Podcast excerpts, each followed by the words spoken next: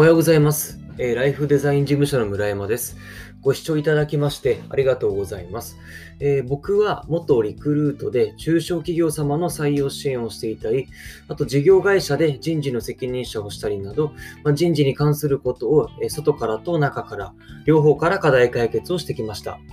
で、今は人事の救済者というコンセプトで、まあ、あえて個人事業の強みを生かし、採用を中心とした人事課題を解決しております。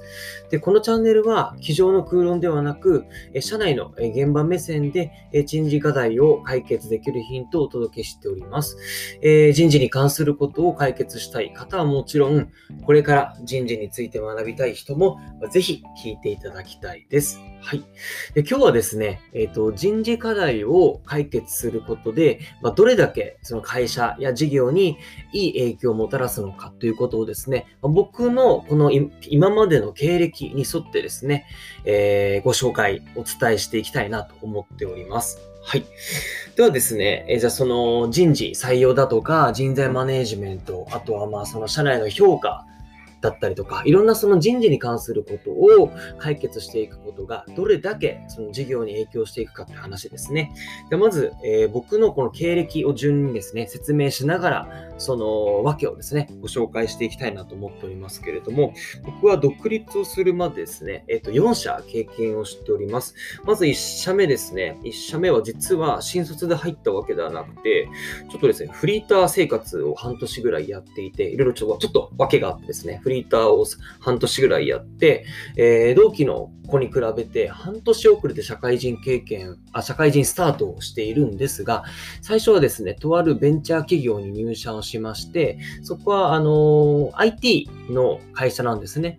えーメインの事業が IT なんですが、新しい新規事業として飲食店を立ち上げようというところで、ちょうど僕がその時に入ってきたので、えーまあ、社長の考えによってですね、飲食店の事業に僕がアサインされたというところです。でそこで飲食店の副店長として僕働いていたんですけれども、主にですね、アルバイトさんの採用だったり、まあ、管理だったりですね、あとはその現場を回していくっていうことをやってたんですよ。という中で、その、まあ、アルバイトさんをいろいろこう採用していくわけですよね。していく中で、その採用していくアルバイトさんたち、まあ、その入ってくる人たちによってですね、その現場の雰囲気が変わったり、まあ、それによっての、まあ、サービスの提供の仕方が変わったりということを、まあ、目の当たりにしたんですよね。うん、っていうとこで、あ、この人材の採用ってめちゃめちゃ重要だなって思ったんですよ。で、ちょっとこう言い方悪いんですが、まあ、入ってくる人たちによっては、その飲食店の雰囲気が、まあ、悪くなってしまう、まあ、可能性もあったりとかもしますし、まあ、逆に入ってくる子たちによってはですね、すごくいい現場になるっていうこともあるんですよね。なので、ある時からその採用基準っていうのを見直したんですよ。はい。どういう質問をして、まあ、どういうこう考えを持ってる人を取ろうかなということ、採用基準を明確にしてやったんですよね。そうすると、やっぱり、えー店の雰囲気っていうのはすごく良くなりましたし、何よりもそこからの退職者っていうのがね、いなかったんですよ。これ本当にすごいなと思っていて、そこから、あ、本当にこの採用ってすごく重要なんだな。で、その人、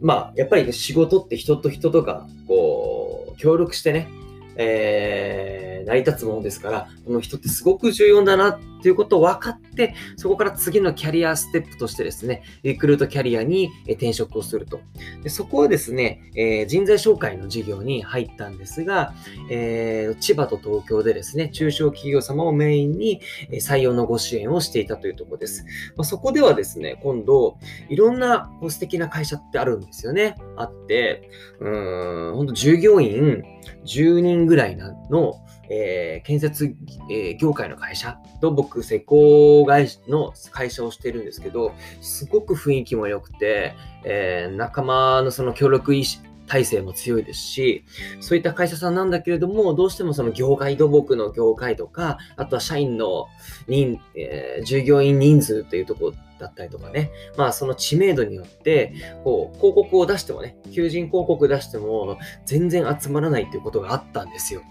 という中で、うん、こんなにいい会社なのに、まあ世の中にその魅力が伝わってなく、で、これからもっと事業を伸ばしていきたいと思ってるんだけど、まあ、人がいないがゆえにそれが、えー、実現できてないっていうことが、すごくもったいないなと思って。でもちろんこの土木の会社に限らずですね、他の会社さんもいっぱいあるんですよ、そういった会社が。魅力的なんだけど、なかなか採用がうまくいってないというところを目の当たりにして、これはこの採用広報ですね、魅力力を打ち出して、いかに世の中にその会社の魅力を伝えて、えー、応募を集めていくか。いわゆるま集客とかマーケティングと一緒ですよね。ということに自分はそこに重きを置いてですね、そこから採用支援をするっていうことを始めたんですよね。はい。という中でもちろん、まあ、手前味噌でありますけれども、そこから採用がうまくいったっていうありがたいお話も聞きましたし、その後もですね、あの、若手の方々が入社して、えー、まあ、何年もね、継続して働いて活躍しているっていうことも聞きますし、で今でもあれですよ、えー、独立してからもその会社さんとたまにご連絡を取ったりということもありますので、すごくいいこう経験理化できたなと思ったわけです。つまり、やはり今、現状だと採用がうまくいってないけれども、何か手こ入れをする、その採用のその採用広報だったり、まあ、採用に限らずですね、会社の魅力っていうのを打ち出すことによって、人が集まってきて、そこから事業が発展していくっていうことを、まあ、あの経験したと。まあ、これもすごく重要だなと思ったんですよね。で、そこからですね、すごくありがたいことに、取引先の一社、さんからですね、まあ、これから人事部を立ち上げるから一緒にやらないかということでお誘いをいただき、で、次の会社に入るというとこですね。はい。で、次の会社はですね、えー、まあ、これまでえーと、採用活動はしていたんですけれども、えーと、積極的に今後は正社員をですね、え増やしていくというところで人事部を立ち上げる、立ち上げるというところでしたね。まそこで入って、中途採用と新卒採用両方やらせていただいて、で、あの、ただ採用の実務だけではなく、どんな人を採用しようかとか、あとはどんなこう採用のチャンネルを使っていこうか、人材紹介とか、ダイレクトリクルーティングとか、いろんな採用手法ありますけど、どんな採用の媒体を使っていくかっていう、いわゆるその採用のもう設計ですね、採用戦略だったり、その採用計画っていうところを立てていったりとか、あとは事業をこれから伸ばしていきたいから、それに、じゃあ、それを踏まえて、じゃあ、あと何人採用していくかっていう、そういったこう上流工程をさせていただいてたので、すごく僕にとってはいい経験になりました。で、あとは、えっ、ー、と、評価制度だったりとか、あとはそうですね、えっ、ー、と、社内、社員のこの交流の場を設けたりだとか、いろいろその採用に限らず、評価だったりとか、その人材のマネージメントだったりだとか、えー、と、あとはその、まあ、評価にあたっての、えー、じゃあ、どれぐらいその賞与の改定だとかね、そういったところもいろいろさせていただいた、あの経験させていただいたというところで、人事に関すること幅広く、えー、経験したと。で、えー、前職のリクルートキャリアでは、えー、企業様の採用を外から支援するってことをやっていたんだけれども、そこの会社では、この事業会社の人事として、その会社の経営とか、あとはこの方針に沿ってで採用計画を立てて、えー、その経営の計画に沿った、その人事課題を解決していくっていうことをやっていたんですよね。だから外からと中から両方からこう課題解決をしてきたっていう、まあそこでそうそういう経験をしたということでございます。はい。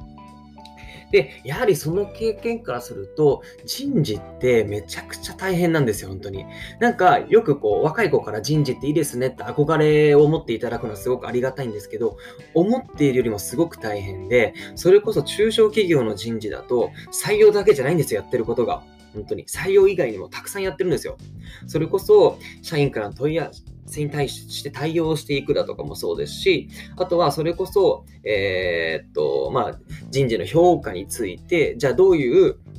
項目を評価対象としていくかとかっていうのを常日頃こう議論したりとか、あとは現場の方にヒアリングをしに行ったりもしますし、あとはその社長にね、これ、えー、この1ヶ月の活動報告をするためのですね、準備をしたりとかもしますし、いろいろ採用以外にもやんなきゃいけないことがたくさんあって、とにかく一日一日がいろんな違う違う仕事をやっていて、マルチタスクなわけですよ。で、ましては、中途採用、新卒採用、両方やっておりますし、で新卒採用と採用であれば、じゃあ内定者の方々へのフォローですね。フォローもしていくっていうことも常日頃やっていきますから、いろいろやっていくわけですよ。っていう中で、その中の一つの採用っていうことをやっていたので、とにかくすごくもう大変なんですよ。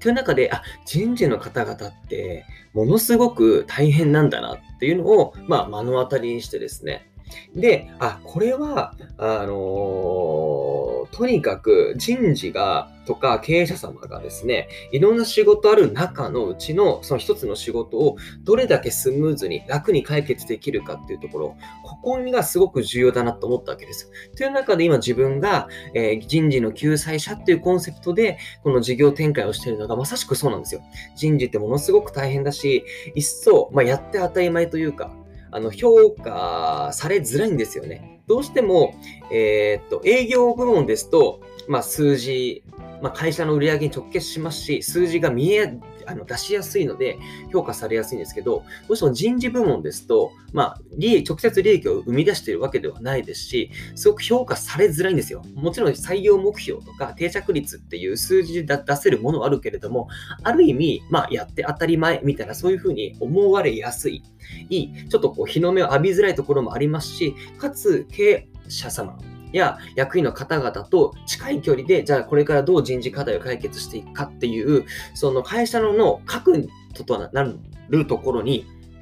携われると。なんだけど仕事がたくさんあるっていうことですごく大変なので、そこをどううまく解決していくかっていう、そこに僕は支援をしていきたいなと思い、人事の救済者というコンセプトでやろうと思ったきっかけがまさしくその今、あのー、3社目だったんですよね。で、その後ですね、ちょっと訳あってですね、もう1社転職させていただいて、1年経験をしてですね、そこある程度名の知れたですね、まあ、大手のの会社のグループ会社だったんですが、まあ、大手企業の、まあ、やり方っていうところもですね、そこでって経験させていただいて、まあ、そこでも採用を中心とした、えーま、人事の仕事をさせていただいたというところですね。はい。で、そこで今、えー、個人事業として、え、やっているというところでございます。なのでですね、この人事課題を解決するっていうことが、いかにこの事業を加速させていくか、会社に影響を与えていくかっていうのが、まあ、僕の経験からでもあの分かると思いますし、なので人事ってどうしても売上に直結しないけれども、あしないから後回しになりやすいんですけれども、どうにかですね、ここはですね、日々少しずつですね、どうにか人事課題を解決していこうというふうに、そういったすごく大変ではあるんですけれども、これからですね、えー、何かちょっと人事解決、人事のことで解決していかなきゃな、でもちょっと手間かかって、なかなかできないんだよねっていう会社さんも多いと思いますけれども、何かちょっとずつでもですね、始めていただければと思いますし、まあ僕にですね、相談をいただければ、えー、誠意を持って回答させていただきますので、ぜひご質問もお待ちしております。というところです。はい。では、今日は、えー、この辺になります。今日も、えー、素敵な一日をお過ごしください。